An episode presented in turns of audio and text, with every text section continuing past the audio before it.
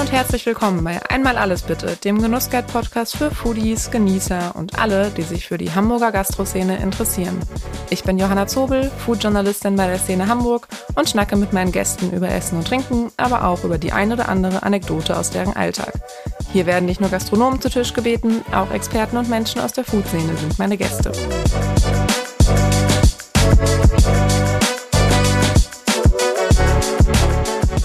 Diese Folge wird euch präsentiert von Lotto Hamburg. Lotto 6 aus 49, Deutschlands beliebteste Lotterie in jeder Hamburger Lotto-Annahmestelle und auf lottohamburg.de. Chance 1 zu 140 Millionen, Spielteilnahme ab 18.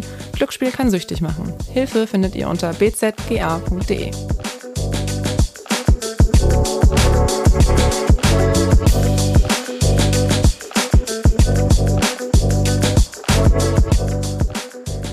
Mit Liebe zubereitet. Diese drei Worte schließen unseren aktuellen Restauranttest zum Cuneo ab. Das Cuneo, Hamburgs ältestes italienisches Restaurant, serviert mitten auf St. Pauli Klassiker der mediterranen Küche, etwa Antipasti, Pasta, Fleisch und Dessert. Inhaberin des seit 1905 bestehenden Restaurants ist Franca Cuneo. Sie spricht in der aktuellen Folge über die Geschichte des Lokals, ihre Berufung als Gastgeberin und die Frage, ob Frauen in der Gastronomie noch mehr Rückenwind benötigen. Moin Franka, schön, dass ich heute hier im Cuneo bin. Ciao, schön, dass du gekommen bist. Ja, es ist sehr schön. Wir treffen uns jetzt zu einer ziemlich ungewöhnlichen Zeit, heute Morgen um 10 Uhr. Das heißt, äh, Gäste sind noch nicht da ähm, und ich glaube, in ein paar Stunden geht es dann erst richtig los. Ja, wir haben ja nur abends geöffnet. Insofern, ja, genau. ab 17 Uhr kommen erst Gäste. Ja, ist mal ruhig auf dem Kiez noch um die Uhrzeit. Ja. ähm, das Cuneo gibt es ja schon seit 1905. Ihr seid Hamburgs ältester Italiener. Ähm, wann war denn für dich klar, dass die Gastronomie deine Berufung ist? Oh, das ist eine tolle Frage. Ähm, das Lokal war immer da, war immer so ein Mitglied der Familie. Wir haben uns immer alle darum gekümmert. Und ich musste das erst entscheiden, als ich schon Jura studiert habe, dann fertig war und äh, dann vor der Entscheidung stand. Also vorher musste ich das nicht entscheiden. Und dann hatte ich auch sofort gleich eine kleine Krise und bin erstmal drei Monate abgehauen. Ähm, aber es hat eine unheimliche Faszination auf mich ausgeübt. Ich glaube nicht nur Gastronomie an sich, sondern auch so das Nachtleben mhm. und all die unterschiedlichen Menschen. Was gab es denn für eine Krise? Naja, meine persönliche Krise. okay. Hatte nichts mit dem Restaurant zu tun? Nein, ich, ich glaube einfach, das kennen andere bestimmt auch. Mhm. Man macht etwas für einige Zeit und dann denkt man, ist das alles das Richtige? Mhm. Ist das das Leben, das ich möchte ich das wirklich? Wie viel Verantwortung lade ich mir da auf die Schultern? Mhm. Ähm, und ich hatte die Möglichkeit, meine Familie war da sehr verständlich. Ich glaube, mein Vater hatte auch einige Krisen in seinem Leben. Mhm. Ähm, und hat gesagt, ja, okay, dann hau noch mal drei Monate ab. Und dann habe ich aber entschieden, dass ich es erstmal mache. Und mhm. dieses erstmal machen ist 2006 äh, bis 23, lange her. ja. 17 Jahre, ja. Du hast ja das Restaurant, äh, du hast es schon erzählt, äh, dein Vater war auch hier Inhaber. Du hast das Restaurant in vierter Generation jetzt übernommen. Das heißt, du bist auch mit dem Restaurant aufgewachsen. Wie sah denn deine Kindheit aus? Ach, meine Kindheit war schön und nicht ganz so beeinflusst vom Restaurant wie vielleicht ähm, die Kindheit meines Bruders. Mhm weil meine Eltern doch schon gesetzt. Meine Mutter kochte zu dem Zeitpunkt schon nicht mehr selbst hier. Wir hatten schon Koch eingestellt. Sie war für mich da. Besonders ist natürlich, dass man tagsüber im Haus keinen Lärm machen kann, mhm. weil mein Vater schlafen musste. Ich bin ein ganz ähm, großer Experte im lautlos Laufen auf knarzigen Treppen und überall. Mhm. Man hört mich nicht, wenn ich das nicht will. Ja. Den Schlafrhythmus, wir hatten ja äh, vor der Aufnahme kurz drüber gesprochen. Erkennst du dich da jetzt ein bisschen wieder mit dem tagsüber Schlafen auch? Ja, das war ein guter Tipp. Ich habe das ähm, perfektioniert. Ich weiß genau, wie lange ich nachmittags schlafen kann, mhm. dass das mir optimal hilft und nicht, dass mhm. man über diesen Punkt drüber ist, dass man nicht mehr aufstehen kann. Ähm, na, das praktiziere ich jetzt ja auch schon 22 Jahre. es ist leider jetzt auch so weit, dass wenn ich mal nicht mittags schlafen möchte, weil ich mit Freunden. Eine Seine-Rundfahrt mache mhm. oder wie jetzt gerade vor kurzem durch Amsterdam mit einer historischen Straßenbahn fahre, schlafe ich Punkt 14 Uhr ein. Okay. Also es ist äh, Punkt 14 Uhr, wo ich bin, zack, ja. ich schlafe. Okay. Ähm, wir gehen mal ein bisschen weiter zurück. Du hast mal in meinem Interview erzählt, dass deine Urgroßeltern Anfang des 20. Jahrhunderts mit zwei dressierten Äffchen und einem Tanzbären nach Hamburg gekommen sind. Ja. Was hat's denn damit auf sich? Die sind in Parma losgelaufen und ähm, da gab es nichts zu essen. Und die Gegend war auch bekannt dafür, dass viele einen kleinen Braunbären hatten oder kleine Äffchen. Und die sind einfach zu Fuß bis nach Hamburg gelaufen und auf dem Weg mussten die sich ja irgendwie über Wasser halten. Also war das wie so ein kleiner Wanderzirkus, ein bisschen musiziert und sind dann halt immer von Ort zu Ort aufgetreten und haben versucht, ein bisschen ihr Überleben damit zu sichern. Und dann sind sie irgendwann in, der, in die Gastronomie gegangen. Ja, als sie dann ähm, hier waren, haben sie auch weiter musiziert, so als Straßenmusiker. Und irgendwann hatten sie genug zusammen, um das hier anzumieten. Okay, und dann gab's keine Äffchen und keine Bären Nein, mehr. ich weiß auch nicht, was aus denen geworden ist. Okay. Es gibt tatsächlich nur noch ein Foto von damals, wo die drauf sind. Mhm. Sehr verblichenes Bild und es lebt Ja. natürlich auch keiner mehr von der Zeit. Ähm, du kommst ja, wie du gerade schon gesagt hast, aus einer italienischen Familie, bist in Hamburg geboren. Wie sehr fühlst du dich dann aber Italien verbunden? Sehr, sehr. Ich vermute, das geht nicht nur den Italienern so, aber ähm, immigrierte Familien, die hängen noch mehr an ihren Traditionen als die Leute im eigenen Land. Ich habe immer das Gefühl, die Italiener in Hamburg sind viel italienischer als die Italiener in Italien. Ähm, das liegt daran, dass die Alten das nicht loslassen wollen, weil ihnen das fehlt und das halt so vermitteln. Und es geht natürlich gerade bei uns sehr viel übers Essen. Ich ähm, war schon in der siebten Klasse, bis ich mal was anderes gegessen habe. Also ich war da bis zu dem Alter noch nie in meinem Leben bei McDonald's gewesen. Ich hatte immer eine Mutter, die für mich gekocht hat. Ich habe immer, immer italienisch gegessen. Und äh, dann kamen solche Erfahrungen wie Spinat mit Blub und Burger. Das war traumatisch. Gibt's heute wahrscheinlich auch nicht mehr. Nee. Ähm, du sagtest ja schon so, dass die Italiener in Hamburg vielleicht viel mehr Italien sogar sind. Was glaubst du denn, kann man sagen, wie viel Italien in Hamburg steckt? Wie viel italienische Mentalität? Bekommt man da irgendwie was mit? Erkennst du das teilweise hier wieder? Ich glaube, in unserem speziellen Fall ähm, ist Hamburg eine optimale Lösung, weil es den Hafen hat. Die Familie meines Vaters kommt eigentlich aus der Gegend von Genua, Hafen. Die Familie meiner Mutter aus der Gegend von Neapel, Hafen. Ähm, der Hafen hat, glaube ich, einen großen Ausschlag gegeben, dass die sich hier so wohlgefühlt haben. Ja. Grundsätzlich finde ich auch Hafenstädte auf der ganzen Welt haben einen besonderen Flair, haben immer so ein bisschen dieses offene, weil sie immer verschiedene Kulturen hatten, immer verschiedene Menschen sich am Hafen aufgehalten haben. Ähm, es immer auch ein bisschen Rotlicht gab und diese Dinge. Das, das macht schon mit einer Stadt was, wenn es einen Hafen hat. Und ähm, Italiener waren ja in Hamburg auch schon sehr früh. Die haben am alten Elbtunnel mitgebaut. Die waren ja damals schon große Experten im Tunnelbau. Ich meine, ganz Italien ist ja ein Gebirge von oben nach unten. Die konnten sehr gut Tunnel und Brücken bauen. Die hatten italienische Arbeiter hier für den alten Elbtunnel. Die reichen Hanseaten haben sich damals wunderschöne Terrazzo-Böden legen lassen. Wenn man so alte Stadtvillen sieht oder so Kontorhäuser, da sind ganz fantastische italienische Terrazzo-Böden drin. Da haben sie Italiener kommen lassen. Und um 1900 herum gibt es Aufzeichnungen, dass auf dem Heiligen Geistfeld schon aus Pappmaché der Canale Grande nachgebildet wurde und der schiefe Turm Okay. von Pisa und man auf so einer Pappmaché-Gondel da so längs gondeln konnte. So Frauen mit Korsett und großem Hut gab es so Zeichnungen. Also Italien hat eine Verbindung mit Hamburg, absolut. Und dann kam auch direkt das italienische Essen mit. Ja, ich glaube ja. Okay. Ähm, dein Vater soll mal zu dir gesagt haben, dass das Restaurant hier, äh, das Lokal wird für dich sorgen, es hat ein gutes Karma. Wie siehst du das heute? Stimmt die Aussage? Absolut. Ich konnte damit damals nicht ganz so viel anfangen. Ähm, aber ich glaube immer mehr daran, je mehr Jahre ich hier bin, dass die Mauern ein gutes Karma haben. Die saugen die gute Energie auf. Und ich glaube heutzutage aus der heutigen Perspektive, dass er mit dem Lokal nicht nur die Mauern meinte, sondern auch die Menschen, die hier sind. Sei es die Menschen, die hier arbeiten, als auch die Gäste. wenn du dich um dieses Gesamtkonzept, also Mitarbeiter, Ort und Gäste kümmerst, das kriegst du zurück. Auf jeden Fall. Glaubst du, dass der, der Ort hier, du sagtest ja auch eben schon so Italien und die Hafenverbundenheit, dass der Ort auch was ist, was irgendwie euch unterstützt hat, das hier in vierter Generation jetzt schon zu führen, dass der Standort einfach viel, viel wirkt und irgendwie auch viel italienisches Flair gibt? Es gab ja eine Zeit, als eine große Einwanderungswelle war, so 50er, 60er. Mhm. Und da haben viele Italiener in Altona gewohnt und St. Mhm. Pauli.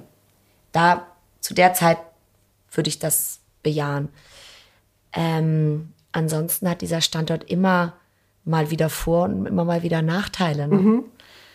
Jetzt ein ganz aktuelles Beispiel. Nach Corona blieben alle so ein bisschen in ihren Stadtteilen, als die Lokale wieder aufmachten. Ja. Was sollten die auf St. Pauli? Es waren ja nur mhm. Lokale, nur draußen auf und man durfte mhm. sich auch nicht unterhalten, küssen oder anfassen. Mhm. Also ja. ähm, es ähm, hat immer mal wieder Vor- oder Nachteile. Klar, wir haben eine Nähe zu Theatern, zum Hafen mhm. und zum Nachtleben allgemein, aber wir haben auch eine Ferne zu, zu wohlhabenderen Stadtteilen. Also mhm. es ist schwer hier zu parken zum Beispiel. Es hat immer mal wieder Vor- und Nachteile, auch über die Jahre. Es gab eine Phase, als mein Vater jung war, da ging die Hamburger nicht nach St. Pauli. Das mhm. machte man nicht, da ging man nicht hin. Ähm, und dass ein Restaurant von Generation zu Generation weitergeführt wird, das ist ja heute leider nicht mehr so oft äh, zu sehen. Ähm, wie habt ihr das denn geschafft, dass es immer in der Familie geblieben ist? Naja, der Übergang von meinem Vater zu mir war fließend. Mhm. Das ist einfach dadurch gekommen, dass ich viel Freude daran hatte und dass es mich unheimlich gereizt hat. Und ich auch viel Spaß mit meinem Vater hier hatte, muss man sagen. Und ähm, der Übergang von meiner Tante beziehungsweise meiner Großmutter auf meinen Vater war, dass er eine Chance gesehen hat für sich. Mhm. Die hatten nichts und haben sich was aufbauen wollen. Ja. Er hat hier eine Chance gesehen, er hat gesagt, lieber selbstständig als irgendwo ein Job, der mir keinen Spaß mhm. macht.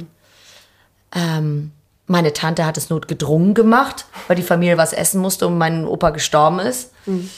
Ähm, und vorher war die, hing die ganze Familie drin. Da kam ja, sind wir jetzt ja schon wieder in der Zeit der Kriege und so. Mhm.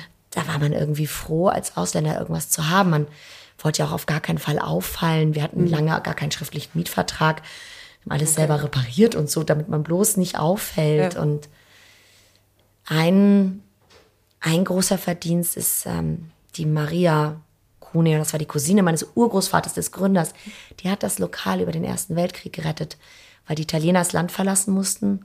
Sie aber den Bruder von Hein Köllisch geheiratet hat mhm. und die zu der Zeit so populär waren, mhm. dass die das regeln konnten.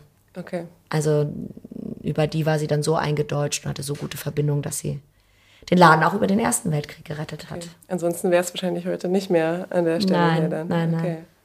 Leider geht ja auch die Entwicklung so in die Richtung, dass es, wie ich eben sagte, nicht mehr ganz so oft so diese Generationen-Restaurants gibt, die familiengeführten Restaurants.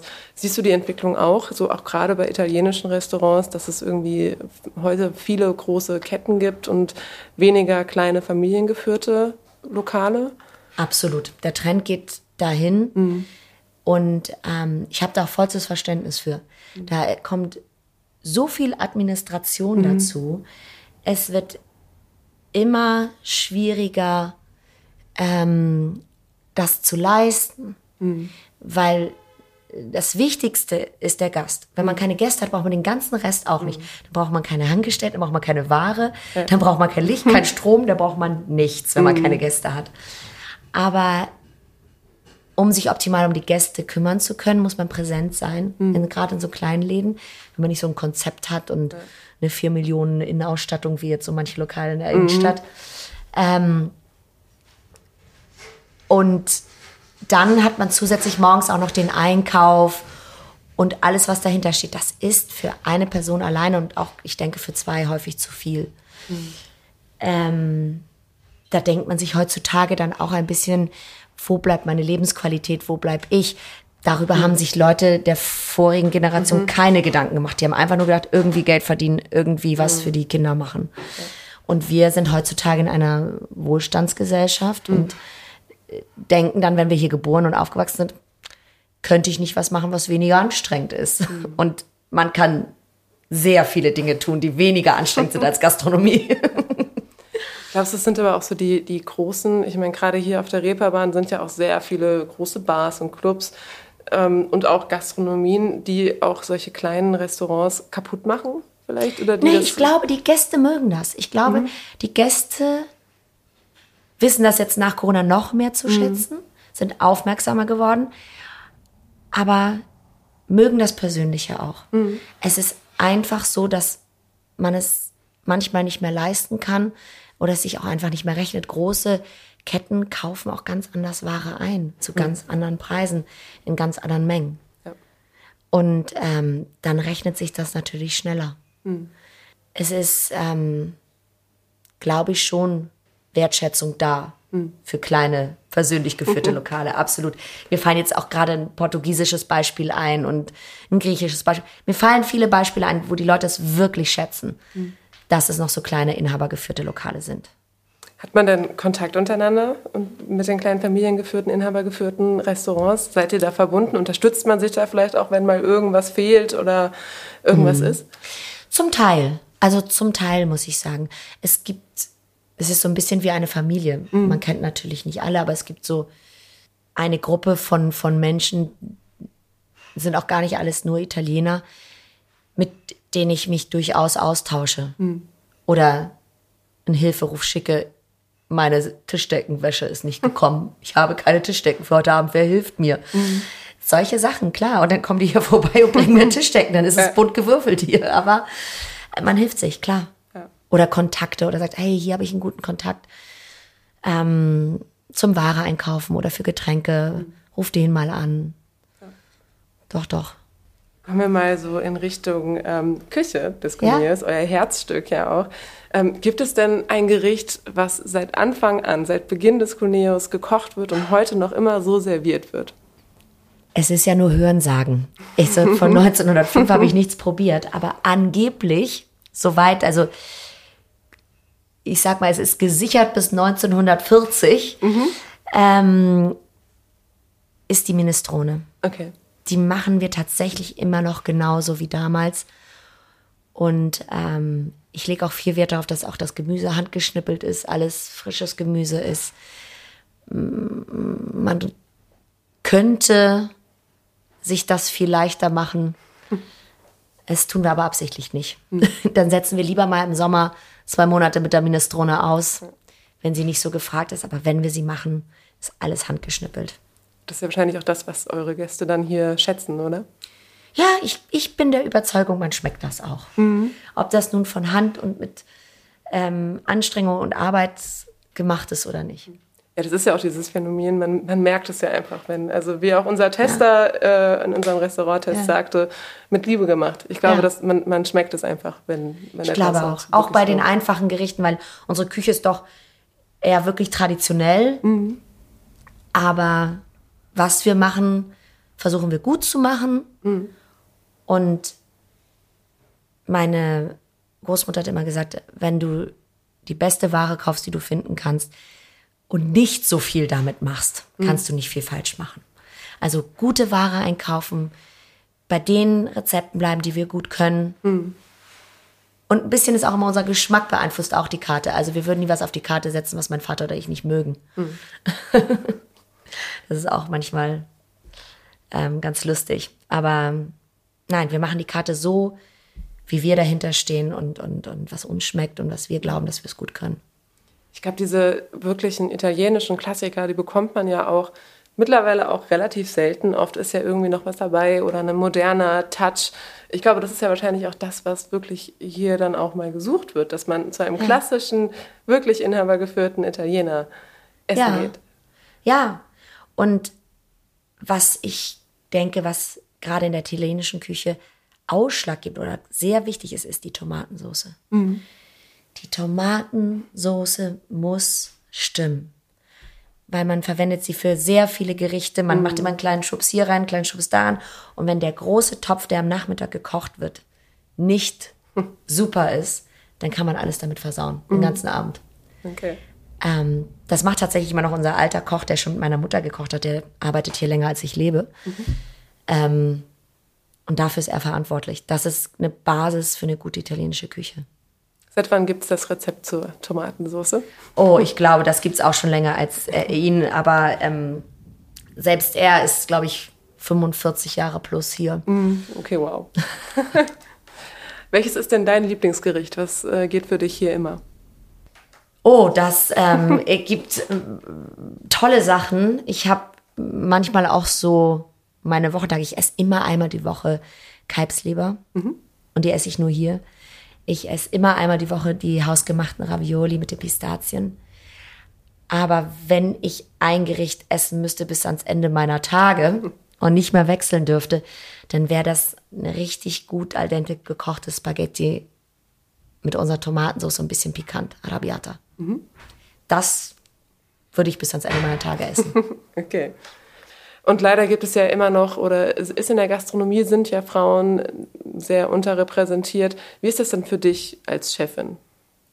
Ja, das ist witzig. Ich habe da nicht so drüber nachgedacht. Ich meine, meine Tante hat es gemacht, meine Großmutter hat es ein paar Jahre gemacht, meine Urgroßmutter war Chefin. Es war auch für meinen Vater nicht so merkwürdig, dass mhm. die Tochter es macht. Es war für die Gäste merkwürdig, mhm. weil als die italienische Küche in Deutschland verbreitet wurde und es den Boom der italienischen Restaurants mhm. gab, waren es hauptsächlich Männer mhm. oder Männer mit ihren Frauen gemeinsam. Mhm. Ähm, insofern war es in der Wahrnehmung sehr männlich dominiert. Mhm. Aber in unserer Familie gab es immer starke Frauen, hatten, haben immer die Frauen den Laden zusammengehalten. Die Männer waren alle sehr charmant, konnten alle ganz gut tanzen und waren auch sehr witzig, hatten alle so einen mhm. kleinen Schalk, also haben häufig die Show gemacht. Mhm. Ähm, aber alles zusammengehalten haben eigentlich immer die Frauen.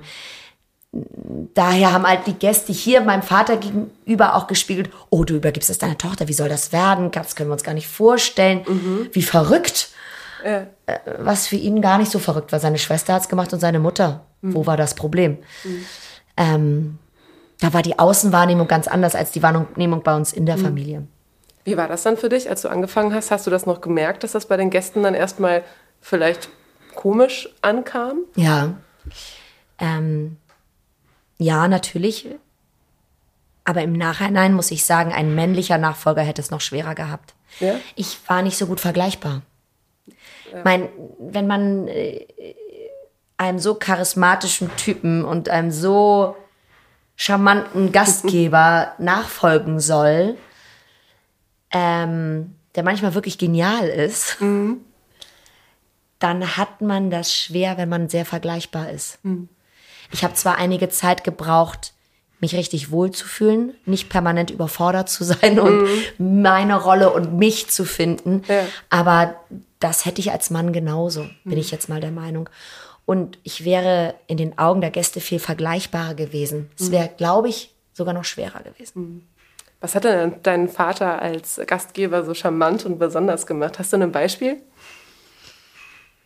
er ist ein unheimlich guter Menschenversteher. Er, mhm. er, jemand kommt durch die Tür und er sieht, wo er ihn hinsetzen muss.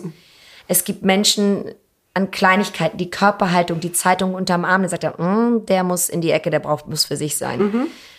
Dann kommt ein Paar rein mit einer bestimmten Ausstrahlung und sagt, oh, die müssen wir in die Mitte setzen. Die hat sich heute so hübsch gemacht und er ist so stolz, mit ihr hier zu sein. Mhm. Wenn wir sie irgendwo in die Ecke setzen, dann muss sie ja dreimal auf Toilette gehen, damit alle sie sehen. Also er hat ein unheimliches Gespür und auch Leute, die er nebeneinander setzt, mhm. die plötzlich ganz tolle Gespräche führen. Es ist manchmal, als würde er eine Komposition machen, als würde er, steht da vorne an der Jukebox, guckt so in den Raum, als würde er ein Bild malen. Mhm. Ich habe das immer sehr, sehr bewundert. Ja. Und dann hat er hier auch die Nächte durchgetanzt. Das darf man nicht verschweigen, das gehörte dazu. Hast du das mitgenommen, auch so dieses, diese Feinfühligkeit äh, zu sehen? Also kannst du das auch sehen, wo setzt man wohin und wie kann man das hier an einem Abend gut äh, konzipieren? Ich kann das leider nicht so bewusst wie er. Mhm. Aber ich habe ein unheimlich starkes Bauchgefühl entwickelt. Mhm. Das ist schon der Moment, wo du durch den Raum gehst, auf die Tür zu, auf die Gäste zu. Ich habe das jetzt auch akzeptiert, dass ich das nicht intellektuell filtern kann. Ähm, ich habe auch aufgehört, das versuchen zu wollen, zu verstehen. Mhm. Ich gehe einfach nach meinem Bauchgefühl. Mhm. Das funktioniert. Okay. Braucht man denn äh, in deiner Rolle als Chefin oder generell als Frau in der Gastronomie eine besondere Durchsetzungskraft? Gute Frage. Ähm, ich glaube, das ist in jedem Betrieb und egal ob Mann oder Frau oder welcher ethnischer Herkunft oder Religion mhm. oder Menschen, die dich nicht respektieren, von denen musst du dich trennen. Mhm. Punkt. Und du stellst immer Menschen ein. Es ist egal, woher sie kommen. Es ist egal, ob sie grün, blau, gelb, schwarz, weiß im Gesicht mhm. sind. Mann oder Frau. Du musst dir den Menschen angucken. Mit dem verbringst du die Zeit. Mit dem musst du sprechen. Mit dem musst du die Sachen aushandeln. Ähm, wenn man menschlich mit jemandem kann, dann schafft man das auch. Mhm. Und ich für mich habe sehr früh entschieden, dass ich versuchen möchte, gerecht zu sein und ich möchte nicht jemand sein, ähm, für den sie sich schämen müssen oder so. Also ich habe immer gedacht, versuche gerecht zu sein und versuche geradlinig zu mhm. sein, mhm. Verlässlich. Mhm. Und dadurch kannst du dir viel Respekt auch mhm. ähm, erwerben. Ja. Einfach durch Kontinuität, Zuverlässigkeit. Und das, was ich von den Mitarbeitern erwarte, muss ich erstmal selber zum Tisch bringen. Also. Mhm. Ich glaube, vielen äh, Frauen oder auch nicht nur Frauen, vielen Menschen fällt es wahrscheinlich dennoch auch schwer, sich irgendwie durchzusetzen und ähm, mhm. ja, ihre Person zu stehen. Ähm, was glaubst du denn, muss sich ändern, dass Frauen auch irgendwie mehr in der Gastro vertreten sind? Ich glaube, Gastro an sich ist einfach so ein wahnsinnig anstrengender Beruf. Man hat einen Einkauf, eine Produktion, einen mhm. Verkauf, eine Personalabteilung. Mhm. Also man hat so ein, wenn man das jetzt mal so mit solchen Worten beschreiben möchte, dass man braucht unheimlich viel Energie mhm. Und Zeit. Mhm. Oder ganz tolle Partner, mit denen man das dann aufsplitten kann. Ähm, es ist, glaube ich, wenn man Familie gründet, egal ob Mann oder Frau, mhm immer schwierig. Es ist immer gut, wenn man das vorher geregelt hat mit dem Lokal und den Partnern und mhm. allem drum und dran und dann Vollgas gibt, weil während der Zeit ist das eine Zerreißprobe. Ja. Und die Uhrzeiten sind natürlich schwierig. Du mhm. bringst kein Kind abends ins Bett, ne? Mhm. Nie. Ich habe gerade hier auf St. Pauli, ihr sitzt ja direkt in der Davidstraße, sind die Zeiten ja wahrscheinlich noch ein bisschen länger. Man hat ein sehr bunt gemischtes Publikum, kann ich mir mhm. vorstellen. Ähm, wie empfindest du denn hier die Umgebung? Und auch vielleicht die Gäste, die hier reinkommen? Ich bin sehr froh, dass die Gäste kunterbunt gemischt sind, mhm. von bis. Ähm, es gibt natürlich immer mal so Phasen, wo mehr Touristen reinkommen. Mhm. Es gibt immer mal Phasen, wo mehr die, die, die Darsteller aus den Stücken kommen, weil die Gastspiel haben und hier nicht mhm. wohnen und deswegen so ein Wohnzimmer brauchen. Mhm. Ähm, es gibt zum Glück die Nachbarn, die auch kommen. Das freut mich auch sehr. Und es gibt Leute, die kommen schon in dritter, dritter Generation. Also die sind Gast in dritter Generation. Mhm.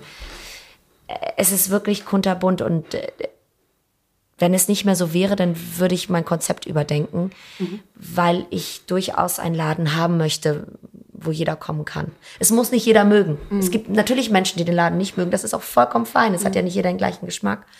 Aber es muss zumindest die Möglichkeit geben, mhm. dass die sich hier wohlfühlen. Wie geht ihr denn mit äh, feierwütigen Reeperbahn-Gästen um? Ja, ähm, die, deine Freiheit geht genau bis zu deiner Tischkante. da, wo der Tisch des Nachbarn anfängt, beginnt seine Freiheit. Mhm. Also sollte man sich so laut unterhalten, dass die Nachbarn sich auch unterhalten können. Mhm. Sich so ausbreiten, dass die Nachbarn nicht beeinträchtigt mhm. werden. Also ich finde immer, jeder wie er mag, aber bis zu seiner Tischkante. Gibt es da häufiger mal Diskussionen? Nein, ich diskutiere nicht. Okay. Dann wird ein kurzer Prozess gemacht. Nein, da gibt es, ja, da wird einfach mitgeteilt, wie es ist. Mhm. Und dann ist die Situation so, wenn es für die Leute nicht passt, dann müssen die leider gehen, weil ich muss bleiben. Ich kann ja nicht, ja. ist ja mein Laden, ich bleibe auf jeden Fall. Mhm. Jetzt gibt es ja gerade auf äh, St. Pauli, auf der Reeperbahn, sieht man ja eine sehr große Kluft zwischen Arm und Reich. Mhm. Ähm, es gibt viel Obdachlosigkeit ja. äh, auf der Reeperbahn. Ähm, stimmt es, dass ihr auch Menschen helft, äh, bedürftigen Menschen helft? Im kleinen Rahmen so unserer Möglichkeiten. Ich glaube, was man menschlich macht, ist nicht einfach dran vorbeigehen und die Leute sehen. Gerade jetzt so in den mhm. Wintermonaten haben wir es hier oft, dass die Leute anfangen eingeschneit zu werden, dass man auf jeden mhm. Fall einen Rettungswagen ruft. Das sind mal so Kleinigkeiten. Aber wenn einer reinkommt und nach was zu essen fragt, gibt es immer einen Teller Pasta. Mhm. Also, ja. Das ist nicht das Problem. Wir unterstützen aber vor allem die, die Organisation hier in der Gegend, weil die machen das toll. So Kaffee mit Herz mhm. finde ich eine ganz tolle Sache. Ich finde die ähm, Pastoren und die Pastorin von der St. Pa äh, Pauli-Kirche hier, mhm. die machen einen tollen Job. Und ich finde das ganz wichtig, die zu unterstützen.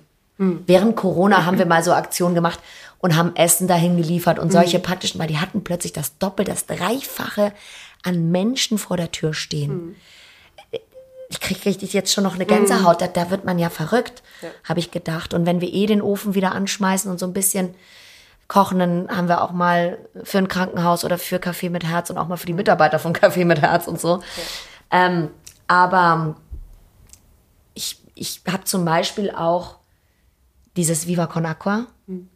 Das leisten wir uns, weil häufig ist es ja so, wenn man ein Mineralwasser hat, man bekommt die Gläser gestellt und dies und das. Das macht Viva con Aqua natürlich alles gar nicht, weil die diese Stiftung haben. Und es ist natürlich für einen gastronomischen Betrieb teuer, dieses Wasser zu führen. Aber ich denke mal, solange man das kann, finde ich das eine gute Aktion. Mhm. Und wenn jeder in dem Rahmen, wie er kann, was macht, das ist genau wie Biogemüse, kaufe ich bis zu einem bestimmten Preis. Wenn das da drüber geht, kann ich es eben nicht. Aber wenn jeder das macht, was er kann, dann ist schon allen ein bisschen geholfen. Mhm. Und einfach nicht die Menschen ignorieren. Wenn einer reinkommt, Hilfe braucht, braucht er Hilfe, dann hilft man. Du siehst ja auch schon diese, die Gegend hier seit äh, sehr vielen Jahren. Mhm. Du bist ja hier sozusagen aufgewachsen, auch mit dem Restaurant. Hast du eine Entwicklung gesehen, ähm, wie sich so der, ja, der Bezirk hier, ob er sich verändert hat? Ähm, Gibt es da Klar. irgendwas, was dir aufgefallen ist? Klar, klar, das verändert sich. Es hat sich einmal ganz grob verändert, als die Brauerei abgerissen wurde. Mhm. Ähm, ich weiß noch zum 100-jährigen Jubiläum, also 2005, da konnten wir bis zum Michel gucken, weil es da so ein bisschen bergab geht da hinten. Okay. Konnten wir den Turm vom Michel sehen, weil alles mhm. platt war. Ähm, ja, ich würde das gar nicht so verteufeln. Ich glaube, es ist so ein Zitat von Tancredi aus dem Gattopardo. Alles muss sich ändern, damit alles bleibt, wie es ist. Ähm, es ist normal, dass Dinge sich entwickeln und ändern. Ähm, man darf nicht die Augen zumachen davor, dass es doch wirklich ansteigende Obdachlosigkeit gibt und dass früher vielleicht mehr Nischen waren. Mhm. Als ich Kind war, erinnere ich, dass viele Männer, die auf der Straße gelebt haben und auch mal in unserem Hauseingang geschlafen haben, weil es da so schön windgeschützt war, aufgesprungen sind, wenn meine Mama mit der Ware kam, sie reingetragen haben. Dafür gab es einen mhm. Heiermann oder was weiß ich. Mhm. Oder dass sie äh, Botenjobs für die Mädchen aus der Herbertstraße gemacht haben, die Hunde spazieren geführt, Essen aus den Lokalen geholt. Mhm. Solche Sachen. Aber diese Nischen verschwinden langsam. Mhm. Es gibt Lieferando, das mit den Mädchen läuft auch nicht mehr so reibungslos. Ist, mhm. Ich hatte früher das Gefühl, man konnte sich mehr selbst helfen mhm. Hier in der Gegend und es wird weniger. Und hat vielleicht auch mehr aufeinander geachtet, oder? Ja, ja, glaube ich auch. Dadurch, dass es mehr alteingesessene Läden waren und viele aus der Gegend. Als ich anfing 2001, habe ich auch noch Regeln erklärt bekommen, wie also wenn jemand reinkommt und sagt, er muss in Bau, dann gibst du ihm Bier aus.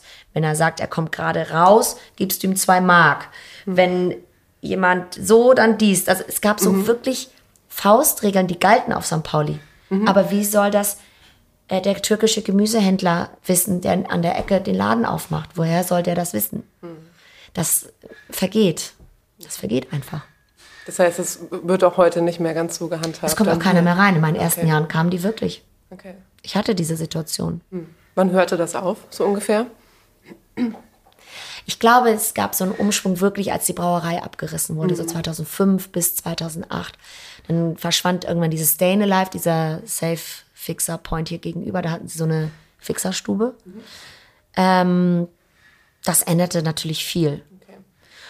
Und ähm, dadurch, dass der Tourismus stark geworden ist und viele schöne Hotels auch hier in der Gegend sind, mhm. ändert sich das Publikum. Es sind sehr viele Menschen mit Kindern hier. Mhm.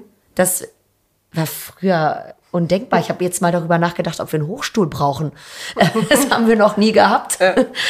Ähm, die Kinder haben irgendwann auf der Bank geschlafen, aber mhm. wir hatten wenig Leute, die so tagsüber wirklich zum Essen mit den Kindern kamen. Ja. Ähm,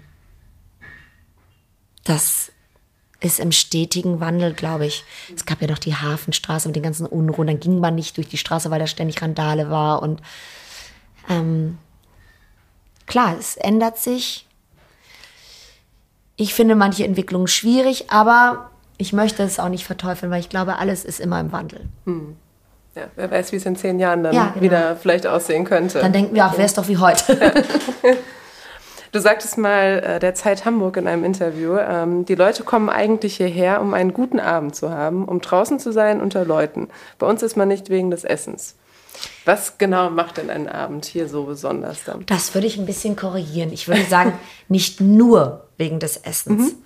weil es gibt durchaus viele Menschen, die ähm, wegen der Ravioli kommen, mhm. wegen der Kalbsleber, die ganz klar wegen bestimmter Gerichte und zum Essen kommen. Ja. Aber man isst vielerorts in Hamburg sehr gut. Mhm.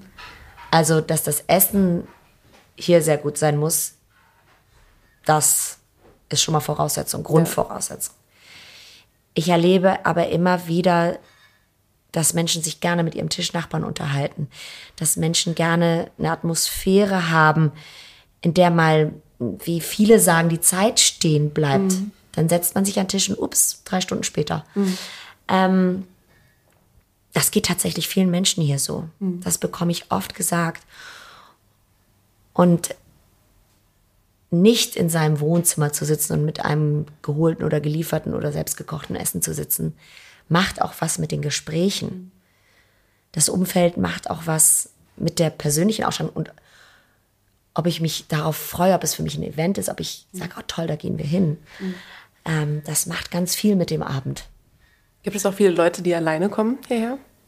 Öfter. Mhm. Öfter, als man denkt. Und das freut mich besonders bei Frauen, mhm. weil ich selbst als Frau kann sagen, gut, Geschäftsmänner sind wir gewohnt, kommen oft alleine, aber auch Frauen, die beruflich mal woanders sind oder einfach nur schnell mal was mhm. essen möchten, sind hier gerne und das macht mich froh. Mhm. Ich kenne das selbst, wenn ich manchmal das Gefühl habe, das ist zu aufmerksam, das ist ein bisschen zu aufdringlich, das nervt mich jetzt. Das, ich fühle mich überbetreut. Mhm. ähm, das ist unschön, finde ich. Mhm. Und das haben die offensichtlich nicht. Wir haben zwei Damen, die einmal im Monat beruflich in Hamburg sind, hier in der Nähe in einem Hotel wohnen und gerne am Tresen essen bei unserem Barmann Antonio. Mhm. Und das finde ich ein Ritterschlag für ihn. Der ist unheimlich aufmerksam, ohne jemals aufdringlich zu sein. Okay. Und die sagen schon am Telefon, wir sitzen auch gerne am Tresen, kein Problem. das finde ich schön. Das ehrt uns, finde ich. Ja, das glaube ich. Hast du denn, abgesehen vom Cuneo selbst, äh, Restaurants, wo du gerne hingehst, wo man dich äh, auch mal außerhalb des oh, Cuneos antrifft? so selten essen. Das ist... Ähm, unfassbar. Und alle unsere Familienfeiern haben wir bei unserem Freund und quasi unserer erweiterten Familie Paulino mhm. immer gemacht. Die haben jetzt geschlossen. Mhm. Ähm, seitdem hatten wir erst eine Hochzeit in der Familie, die haben wir jetzt hier bei uns gefeiert. Da okay. musste ich natürlich parallel ein bisschen arbeiten. Mhm. Wir haben noch das nicht, noch keine Alternative. Okay. Aber ich gehe bestimmt einmal im Jahr in den Krug, der ist mhm. hier auf St. Pauli. Das ist ein ähm, Lokal, wo ich mit meinen Freundinnen tatsächlich ab und zu bin. Mhm. Ähm, ansonsten probiere ich auch gerne mal Neues aus. Dann kommt aber immer eine Freundin oder ein Freund vorbei und sagt, da ist ein Lokal, lass da hingehen. Mhm. Das bin nie ich, ja. die sich das überlegt. Okay. Ja, aber ich glaube ansonsten über die Klassiker der italienischen Küche, da gibt es auch einfach nichts, nichts zu sagen, äh, dass man äh, sehr regelmäßig, dass du sehr regelmäßig hier isst. Naja, täglich. Täglich. Franka, vielen Dank für das Gespräch. Äh, ich glaube, wahrscheinlich dein Mittagsschlaf ruft auch schon bald. Ja. Hier wird noch fleißig unten äh, werden noch Getränke aufgefüllt. Ähm, danke, dass ich hier sein durfte heute. Äh, es war ein schönes Gespräch. Vielen Dank. Schön, dass ihr auch in diese Folge reingehört habt. Habt ihr Fragen, Anregungen oder Kritik? Dann schreibt uns eine Mail an redaktion.genussguide-hamburg.com. Wenn ihr mehr über die Hamburger Gastroszene wissen wollt, dann schaut auf genussguide-hamburg.com vorbei. Hier erfahrt ihr, in welchen Restaurants sich der Besuch lohnt, welche Neuigkeiten es gibt und bekommt spannende Einblicke hinter die Kulissen der Hamburger Gastroszene. Ich freue mich auf die nächste Folge von Einmal alles bitte.